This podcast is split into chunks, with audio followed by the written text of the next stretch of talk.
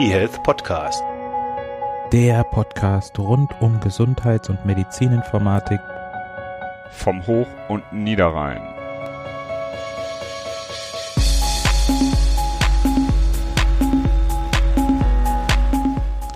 Hallo und herzlich willkommen zu einer neuen Folge des eHealth Podcasts. In besonderen Zeiten gibt es besondere Podcasts. Wir haben uns ein Thema rausgesucht, um das heutzutage keiner rumkommt in den heutigen Zeiten, das absolute Hype-Thema, über das sich jetzt gerade jeder unterhält. Und zwar, nein, es ist nicht Corona, es ist KI, künstliche Intelligenz haben lange gewartet bis zur 101. Folge, bis wir uns dem Thema angenommen haben. Und ja, jetzt ist es soweit. Jetzt nehmen wir uns dem Thema an. Hallo Bernhard, du bist auch hier. Hallo Renato, genau. Vielleicht haben wir da bewusst Hemmungen gehabt, das noch irgendwie zu präsentieren oder wollten das noch ein bisschen rauszögern und jetzt ist einfach ein guter Moment gekommen, um das Ganze zu präsentieren. Äh, wir wollen euch ein bisschen zu KI im Allgemeinen und dann natürlich speziell zu KI im Gesundheitswesen erzählen. Das Ganze soll wieder so ein bisschen Richtung Erklärbär-Folge sein. Aber Renato hat ja schon so ein bisschen angedeutet, das Thema, das gerade so alles beherrscht, ist eigentlich Corona.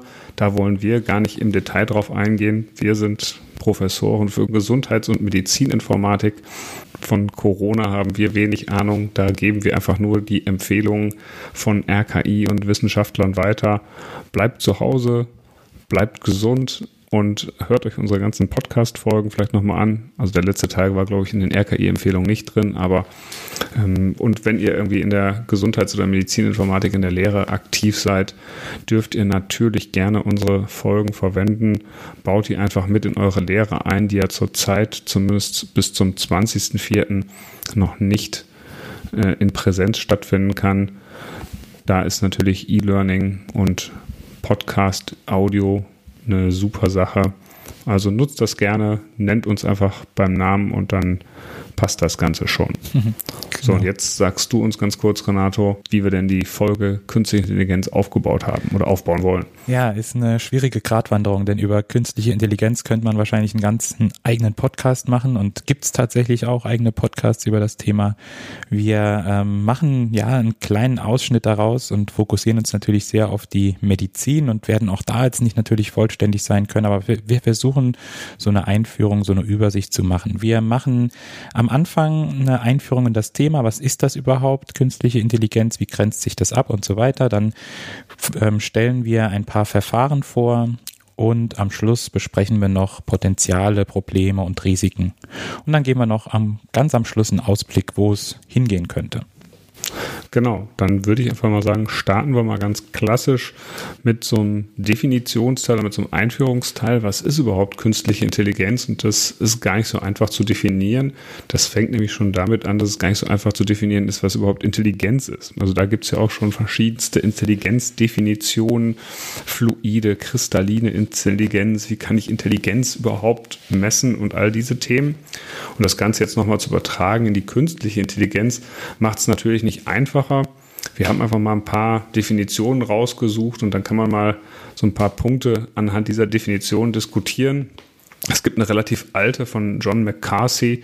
Ziel der künstlichen Intelligenz ist es, Maschinen zu entwickeln, die sich verhalten, als verfügten sie über Intelligenz. Da kann man natürlich darüber streiten, ob das dann schon ein echtes, intelligentes Verhalten ist, wenn sie sich nur so verhalten, als ob. Ähm, da gibt es irgendwie interessante philosophische Diskussionen auch zu diesem Thema. Wenn ich irgendwelche selbstfahrenden Autos habe, die einfach nur durch so einen Abstandssensor äh, sich gegenseitig ausweichen, ähm, dann sieht das natürlich irgendwie vom Weitem so ein bisschen nach Intelligenz aus. Da steckt aber überhaupt nichts dahinter. Und da kann man schon so ein bisschen sehen, eine Schwierigkeit bei der Definition besteht sicherlich darin zu sagen, ab wann ist denn da wirklich eine Intelligenz, eine künstliche Intelligenz dahinter? Und ab wann ist es vielleicht wirklich noch so, ja, einfach ein, eine Regelabarbeitung? Und das werden wir bei den Verfahren sehen, das verschwimmt so ein bisschen sicherlich. Eine weitere Definition sagt, die künstliche Intelligenz ist die Fähigkeit von digitalen Computern, Aufgaben zu lösen, die normalerweise mit höheren intellektuellen Verarbeitungsfähigkeiten von Menschen in Verbindung gebracht werden. Also das ist aus der Enzyklopädie Britannica. Ähm, zeigt nochmal einen anderen Aspekt. Also nicht nur so aussehen, als ob Intelligenz vorhanden wäre, sondern tatsächlich etwas machen, was schon eine enorme Leistung beim Menschen, also eine intellektuelle Leistung beim Menschen gleichzusetzen ist oder damit in Verbindung gebracht werden kann. Das ist sicherlich nochmal ein Schritt mehr und kann sicherlich ja auch als, als gute Definition herangezogen werden. Und Alan Rich geht noch einen Schritt weiter, würde ich sagen, und sagt, Artificial Intelligence is a study of how to make computers do things at which at the moment people are better. Da geht es jetzt nicht darum, auf, die, auf dasselbe Level sozusagen zu kommen, sondern einfach Dinge zu tun, die momentan noch von uns Menschen viel, viel besser gemacht werden können.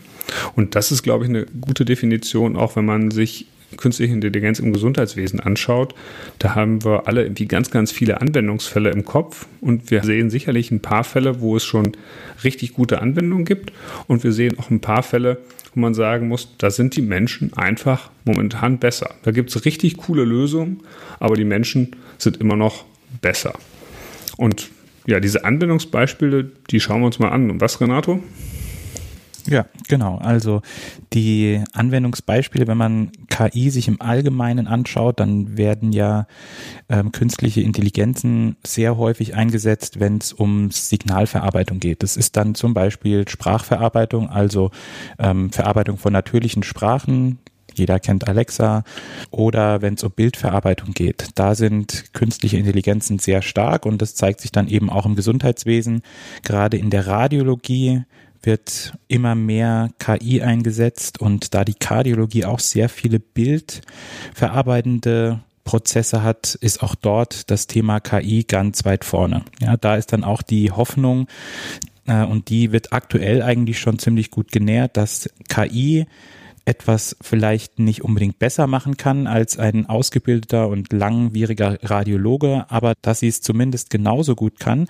Aber was bei ihr eben der Vorteil ist, sie kann es um Welten schneller. Also wenn ein Radiologe mehrere Minuten an der Diagnostik von einem Bild sitzt, dann macht das die KI vielleicht in ein paar Sekunden. Oder wenn es darum geht, Werte auszurechnen, ähm, in der Kardiologie, dann sitzen da Kardiologen manchmal ja Minuten, eine Viertelstunde, halbe Stunde dran und die KI macht das in rasender Geschwindigkeit. Also da ist die Hoffnung und im Moment auch sehr groß, dass hier die KI sehr stark nach vorne kommt. Und die KI wird nicht müde. Das ist auch ein ganz spannender Punkt in dem Zusammenhang.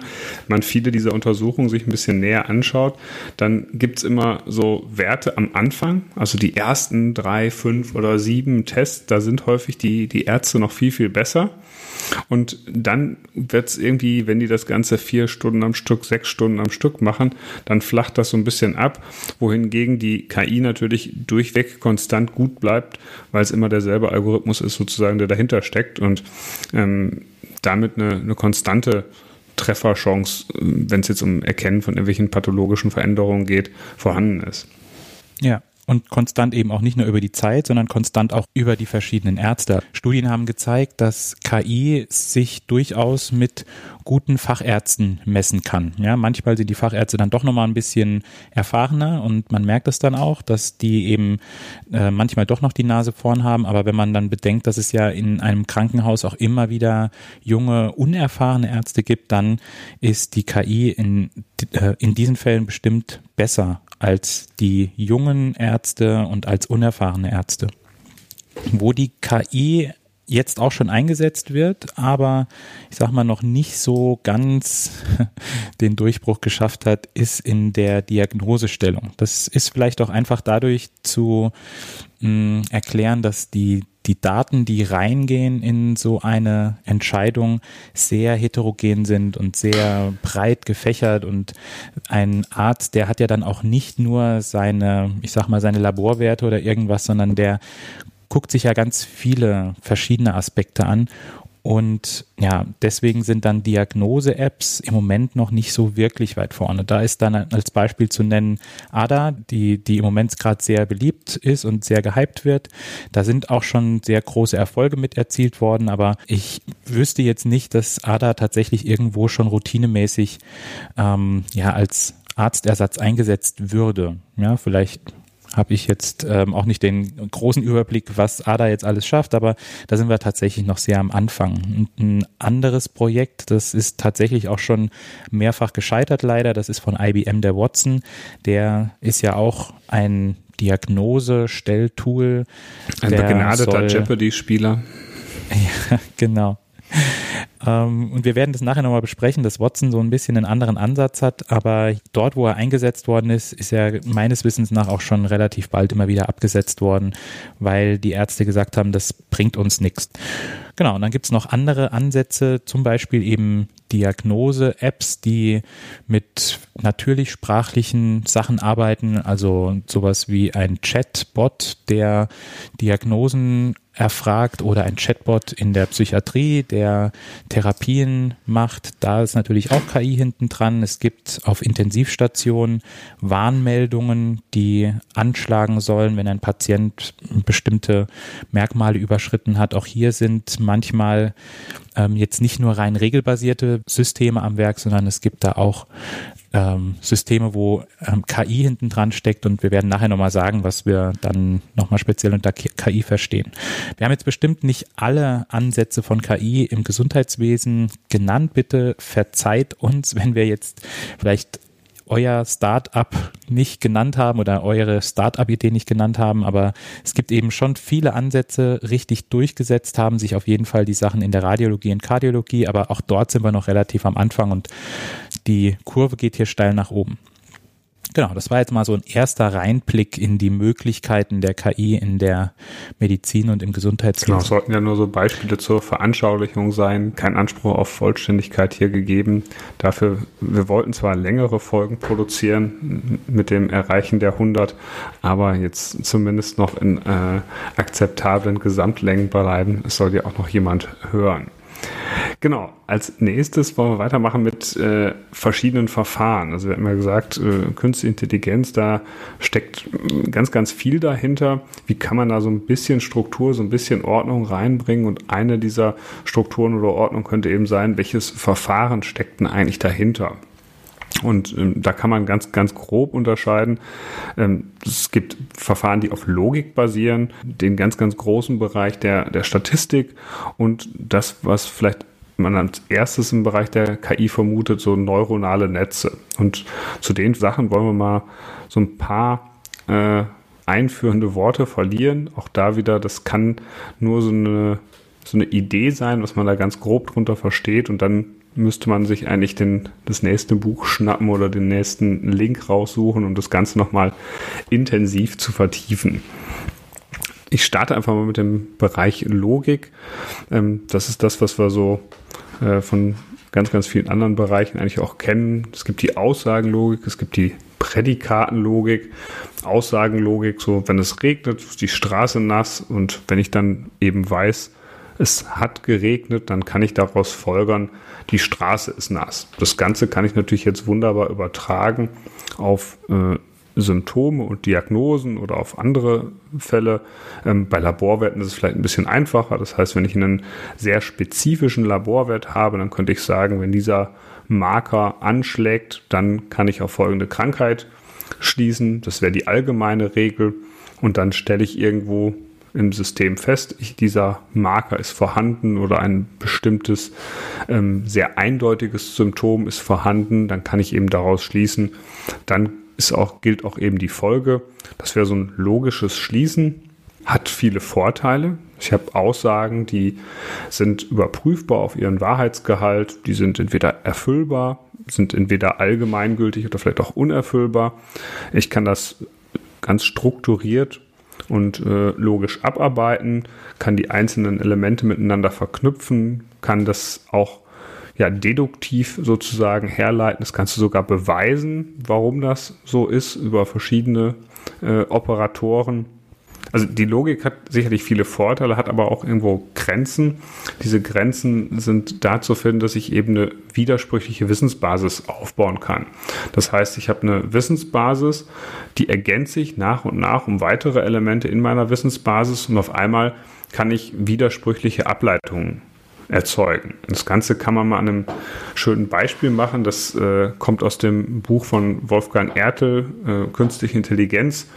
Ähm, ist in mehreren Auflagen erschienen. Hat gesagt, wir haben eine Wissensbasis und da wird gesagt, Tweety, das ist ein Pinguin.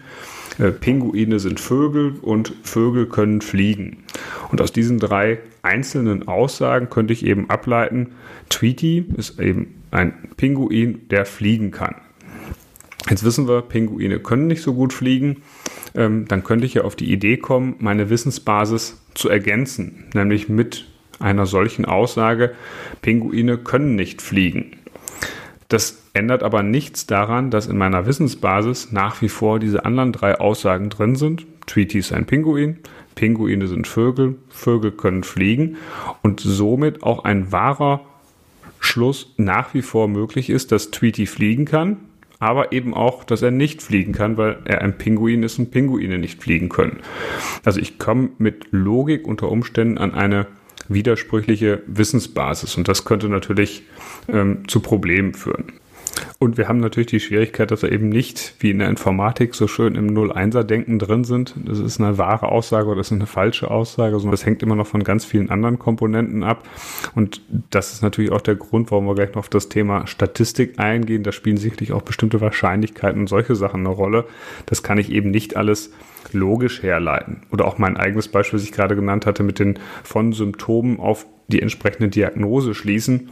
Das klappt in den seltensten Fällen als direkter logischer Schluss. Na, das kann ich vielleicht bei so einem super eindeutigen Symptom wie einer Pestbeule, da kann ich das machen, da kann ich sagen, okay, wer sowas hat, der hat dann wahrscheinlich auch die Erkrankung Pest.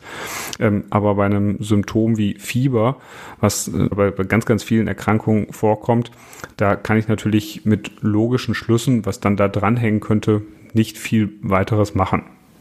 Ein Vorteil, den die Logik in der KI hat, ist, dass sie aber auch nachvollziehbar ist. Also wenn man jetzt zum Beispiel erklären muss, wie ist diese Diagnose zustande gekommen, dann gibt es eben Regeln und dann kann man sich anhand dieses Regelbaumes am Schluss zur Diagnose hangeln. Dann kann man nachvollziehen, ah, okay, die KI hat die Diagnose aus den und den Gründen gestellt. Und wir werden ja nachher noch sehen, dass das nicht selbstverständlich ist, dass es eben auch gerade bei den neuronalen Netzen hm, zumindest aktuell häufig noch so ist, dass man die Entscheidung nicht mehr nachvollziehen kann. Aber das ist jetzt hier ein Vorteil dieses logischen Vorgehens.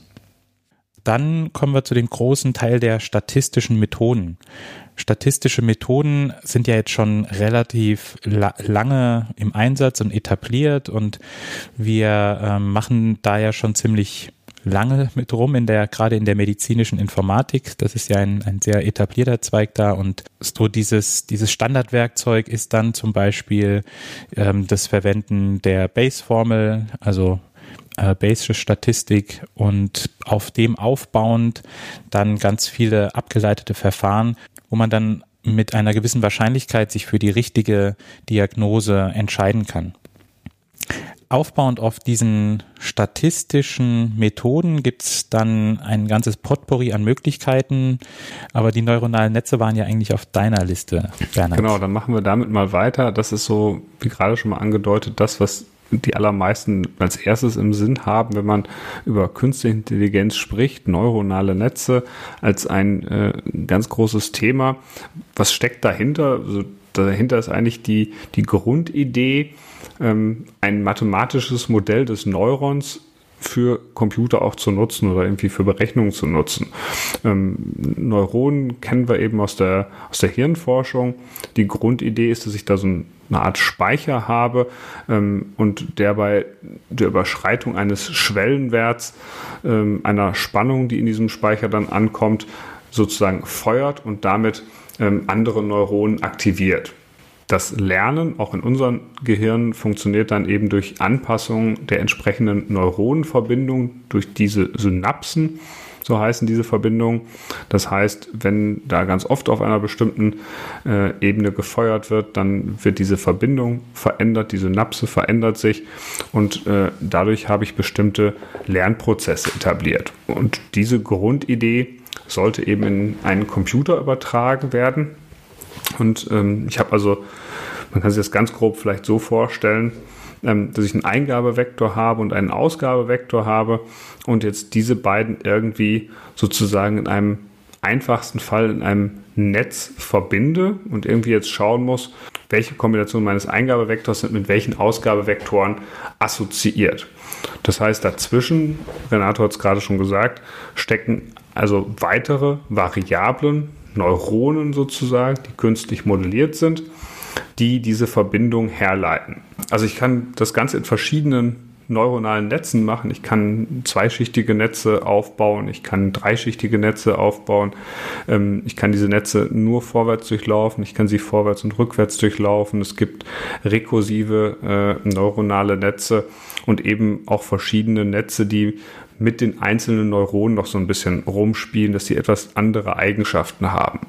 Aber die Grundidee ist immer gleich. Ich habe letzten Endes ähm, einen Eingabevektor, einen Ausgabevektor und ähm, durch verschiedene Lernregeln versuche ich jetzt diese Verbindung anzupassen.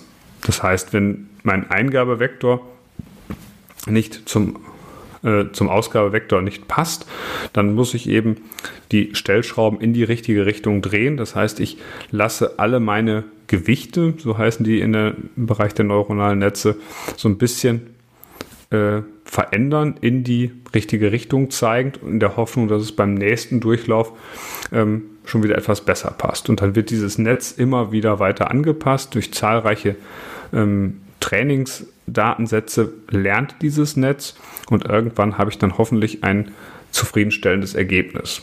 Wobei auch da gibt es Unterschiede. Es gibt Netze, die selbstlernend sind sozusagen und Netze, die mit einem Lehrer trainiert werden.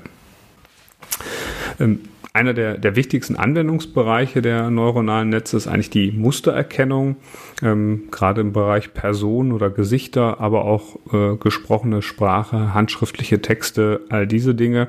Ähm, da kann ich ganz, ganz viel eben mit, mit Mustererkennung machen. Ich kann ein Netz trainieren im Vorfeld, dass bestimmte Sachen erkannt werden und das dann eben äh, lernen lassen und weitere Elemente dann erkennen lassen. Ein Problem, also diese neuronalen Netze haben natürlich auch nicht nur Vorteile, könnte aber bei einem solchen Netz sein, dass es auch unter Umständen bekannte Muster wieder verlernt. Also wenn ich ein Netz habe, das ich dann sozusagen übertrainiere, ich versuche dem immer mehr beizubringen, dann kann natürlich irgendwann sein, dass die Stellschrauben so weit angepasst werden, dass bestimmte äh, neue Muster nun erkannt werden, aber alte Muster, die schon lange bekannt waren, dann vielleicht nicht mehr äh, erkannt werden. Also das ist sicherlich eine der, der Schwierigkeiten im Bereich der neuronalen Netze. Okay, also wenn man jetzt die Verfahren nochmal zusammenfassen oder in Klassen zusammenfassen will, dann würde ich das jetzt mal hier in zwei große Bereiche einteilen. Einmal sind das so die regelbasierten künstlichen Intelligenzen, wo man als derjenige, der die KI ähm, programmiert, sich tatsächlich auf die Regeln fokussiert und sagt, okay, wenn dieser Wert kommt, dann gehen die Richtung und wenn dieser Wert kommt, dann gehen die Richtung. Und es gibt das große Feld der datengetriebenen KI, wo wir die Regeln gar nicht selbst definieren, sondern wo wir sagen, okay, wir geben die Daten in die KI rein und die KI soll selbst sich diese Regeln zusammenschustern, ohne dass wir jetzt da äh, regelnd eingreifen wollen. Und die die ersten Verfahren, also die regelbasierten Verfahren, das sind diejenigen, ja, die sind eigentlich schon relativ alt und die KI, die früher als KI bezeichnet wurde, die hatte eigentlich diese Regelbasierung im Fokus gehabt. Und so in den letzten Jahren ist das immer mehr in den Hintergrund gerückt und die datengetriebene KI hat sich in den Vordergrund gestellt. Jetzt kann man natürlich sagen, okay, die die logischen Verfahren haben damit ausgedient und wir fokussieren uns auf die datengetriebenen Verfahren, aber diejenigen, die das schon seit Jahren und Jahrzehnten machen, die schwören trotzdem noch auf ihre Logik. Und die Verfahren, die wir vorhin genannt haben, ADA, Watson, die äh, Verfahren in der Radiologie und Kardiologie, die lassen sich jetzt auch so ein bisschen einordnen. Also ADA, das ähm, ist zwar auch so ein bisschen mit ähm, neuronalen Netzen und mit KI gefüttert, aber da sind auch viele Regeln, die von Ärzten eingegeben werden, also wo es tatsächlich harte Regeln gibt. Ähm, das ist also keine rein datengetriebene KI, sondern das ist so ein Mischmasch aus beidem. Und Watson, da ist jetzt ähm, meines Wissens nach gar kein datengetriebener ähm, Teil drin, sondern das sind, da wird versucht, dass man aus Journals, aus Veröffentlichungen sich Regeln raussucht und diese Regeln dann in Diagnostikregeln umwandelt.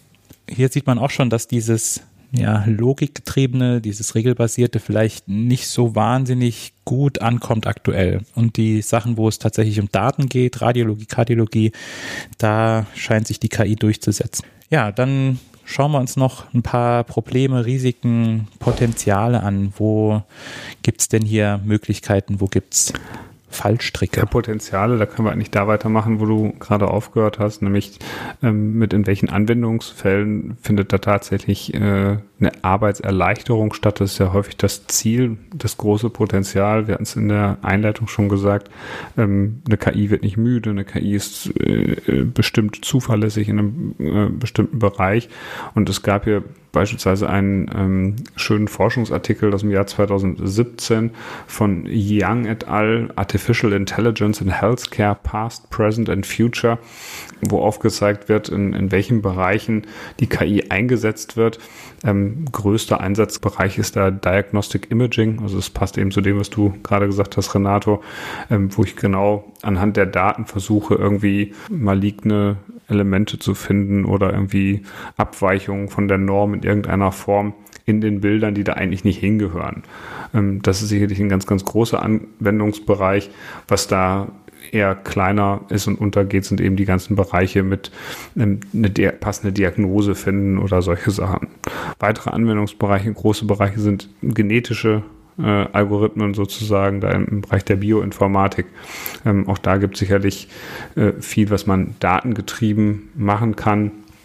Generell kann man sagen, das Potenzial ist vor allem eine Form der Arbeitserleichterung, eine Teilautomatisierung. Man ist einfach wesentlich schneller, kann bestimmte Elemente schon im Vorfeld automatisch erkennen, ohne dass der Arzt da äh, richtig aktiv werden muss.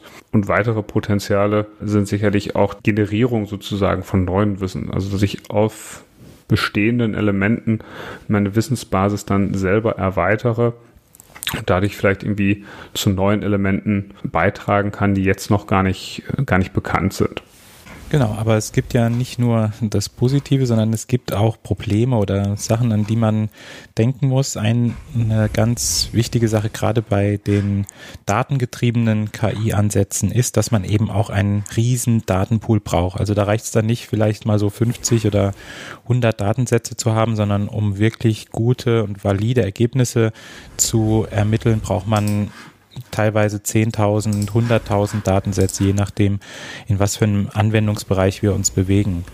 Und an die Daten kommt man eben nicht immer so leicht ran. Es gibt so große Datenkraken wie Google, wie Facebook, die haben solche riesen Datenpools und Apple, die sich ja jetzt auch sehr stark im Gesundheitssektor bewegen, die die können auch auf solch große Datenmengen zugreifen, aber gerade diejenigen, die gerne forschen würden, die haben eben da das Nachsehen. Da kann man vielleicht auch nochmal ansetzen oder nochmal in Erinnerung rufen, das ähm, Patientendatenschutzgesetz. Ich habe jetzt extra nicht Datenschutz gesagt, sondern Patientendatenschutzgesetz. Das sieht ja auch sowas wie Datenspenden vor. Und wenn man mit dem grundsätzlichen Ansatz d'accord läuft, dann sollte man sich später tatsächlich mal überlegen, ob man seine Daten spenden will, denn die heutige Forschung ist absolut angewiesen auf große Datenmengen. Und ähm, ja, man muss da natürlich auch Vertrauen haben, dass diejenigen, die mit den Daten umgehen, die auch wirklich anständig verwenden. Und ein weiteres Problem ist, dass man gerade bei diesen regelbasierten KI-Systemen ja eigentlich versucht, Regeln in der medizinischen Diagnostik in niedergeschriebene, in computerlesbare Regeln umzuwandeln. Und jetzt war zwar meine ärztliche Tätigkeit nicht so lange, aber was ich häufig festgestellt habe, ist, dass man natürlich als Arzt äh, die Regeln kennen soll und dass natürlich auch die Ärzte die Leitlinien kennen und viel noch als theoretisches Wissen haben, aber dass es viele mh, Entscheidungen gab, die gar nicht so sehr auf offensichtlichen Regeln passiert sind, sondern die auf Bauchgefühl Regeln entstanden sind. Und Bauchgefühl ist ja sowas mhm. ähnliches wie eine KI. Unser menschlicher Körper, unser Gehirn hat eine Situation mehrere Situationen abgespeichert im Kopf und dann wird quasi in Sekundenbruchteilen werden diese Erinnerungen gar nicht mehr ähm, ins bewusste Erinnern genommen, aber man merkt, okay, das ist jetzt die richtige Entscheidung. Und je länger und je älter ein Arzt ist und je mehr Erfahrung er gesammelt hat, desto mehr entwickelt er dieses Bauchgefühl, das überhaupt nicht in Regeln fassbar ist. Das ist vielleicht eher so eine Art datengetriebener ähm, KI, die er in sich selbst drin hat und die dann eben eher so funktioniert wie eben die datengetriebene KI. Man sitzt vor einer Situation, der Bauch merkt, okay, die so eine ähnliche Situation hatte ich schon mal, hier muss ich absolut aufpassen. Ja, vielleicht ist ähm, bei der letzten Situation, wo das passiert war, ein Patient gestorben und das hat einen tief in die Krise geritten und man, man hat das irgendwie noch verinnerlicht und dann fängt der Kopf an und sagt, okay, Achtung, hier muss ich nochmal ganz besonders tief gehen. Aber dieses, diese Regel, bei dieser Situation muss ich nochmal ganz, ganz genau tief gehen, die lässt sich nicht in ein Logiksystem überführen. Und deswegen scheitern da vielleicht auch einige Logiksysteme, dass viele medizinische Entscheidungen gar nicht so wirklich regelbasiert passieren. Das Ganze gilt aber nicht nur für die Regeln, sondern das Ganze gilt sicherlich auch bei unterschiedlichen, Referenzpopulationen. Also wenn es irgendwie eine wissenschaftliche Evidenz gibt, dann kann äh, ist es häufig so, dass diese Evidenz an einer bestimmten Kohorte nachgewiesen wurde. Das heißt, äh, es wurden irgendwelche Zusammenhänge gezeigt, das gilt aber noch lange nicht für beliebige Personengruppen. Und da gibt es eben auch Unterschiede äh, zwischen Patienten. Äh, das, die gibt es zwischen ganz, ganz vielen Erkrankungen und Nebenerkrankungen. Das macht die Diagnostik ja gerade eben so schwer. Äh, jeder Mensch ist einzigartig, hat ein individuelles Spektrum an äh, Gesundheitsparametern sozusagen, an, äh, an eigener Vorgeschichte, an ja, Belastung, aber auch an Schutzmechanismen sozusagen. Und das Ganze muss nun letzten Endes evaluiert werden. Das heißt, nicht jegliches Ergebnis aus jeder Studie kann direkt eins zu eins übertragen werden. Ähm, Dinge können falsch zitiert werden. Es kann da auch die üblichen Fehler Richtung Publication Bias geben und so weiter. Ähm, und man muss eben gucken, lässt sich das, was man da gefunden hat, tatsächlich auch auf äh, den konkreten Einzelfall sozusagen übertragen. Nämlich das, was eigentlich so die wahnsinnige Leistung der Ärzte ist, also den Einzelfall zu betrachten und den dann entsprechend zu behandeln.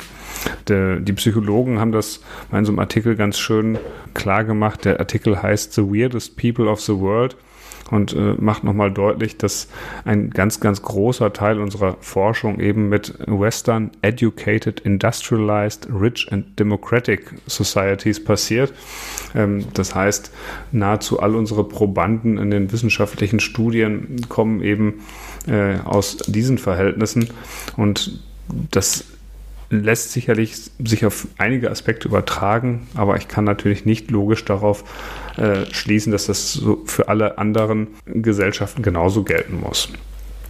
Das kann natürlich dann in einem schlimmeren Fall auch dazu führen, dass bestimmte Personengruppen dadurch diskriminiert werden, wenn sie eben damit nicht, davon nicht berücksichtigt werden von solchen äh, Geschichten. Ähm, also sicherlich ein größeres Problem beim Thema KI.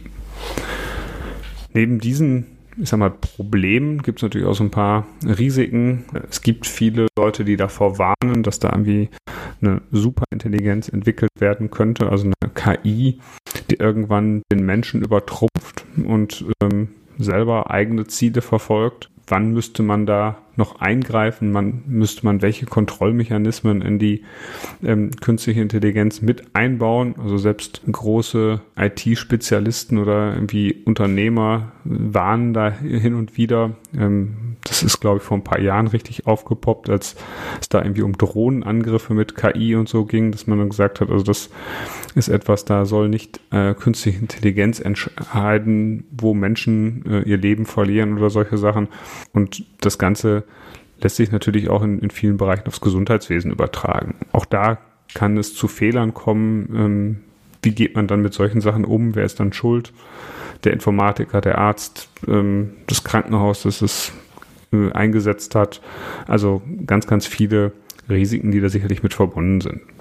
Ja gut, dann versuchen wir das ganze Thema jetzt nicht zu negativ äh, zu beenden, sondern machen vielleicht auch einen Ausblick. Es gibt eine Projektgruppe, ähm, die heißt KI und Gesundheit und ist von der Bundesregierung eingesetzt. Enquete-Kommission Künstliche Intelligenz. Ähm, die hat jetzt Ende Dezember hat sie eine Zusammenfassung der vorläufigen Ergebnisse äh, geliefert. Wir werden die mal in die Show Notes packen. Alle, die jetzt wissen wollen, wie es um die KI aktuell steht, die können da ja gerne mal reinschauen. Es werden dann so Themen aufgeführt wie Bild- und Sprachanalyse zur Früherkennung, das hatten wir ja schon genannt, oder Versorgung und Monitoring, personalisierte Therapien. Da geht es dann wahrscheinlich auch um genetische Untersuchungen, die damit korreliert werden. Ähm, dann KI in der Pflege ähm, also es ist ein buntes Potpourri und da wird jetzt versucht, KI immer mehr auch in den Gesundheitssektor reinzubringen, beziehungsweise es wird versucht, diejenigen, die dort mit KI-Anwendungen sich engagieren, die dabei zu unterstützen. Ja. Lange Folge. Haben wir noch was vergessen? wir genau. haben bestimmt jede Menge vergessen und wir haben auch ganz, ganz viele Punkte auch bewusst außen vor gelassen, aber äh, ich glaube, ähm, so langsam ist die Aufmerksamkeitsspanne am Ende. Die Autofahrten zur Arbeit sind beendet oder die Joggingrunde ist abgeschlossen. Das heißt, äh, wir machen jetzt trotzdem mal einen Cut. Bin ich absolut für. Wir können ja noch kurz erwähnen, dass wir heute mit einem neuen Tool aufgenommen haben. Wenn es also an der einen oder anderen Stelle noch so ein bisschen ruckelt, dann bitten wir das zu entschuldigen. Wir hoffen, dass es jetzt in der Zukunft dann aber tonqualitätsmäßig noch besser wird. Also hier ähm, für alle Podcaster unter euch, wir machen jetzt auch hier Ultraschall und Reaper. Mal sehen, wie da das Schneiden Spaß macht. gemeinsame Aufnahme mit Studio Link. Wir schauen mal, wie das so wird. Dann macht's gut. Bis dann. Tschüss. Bis dann. eHealth Podcast. Der Podcast rund um Gesundheits- und Medizininformatik vom Hoch- und Niederrhein.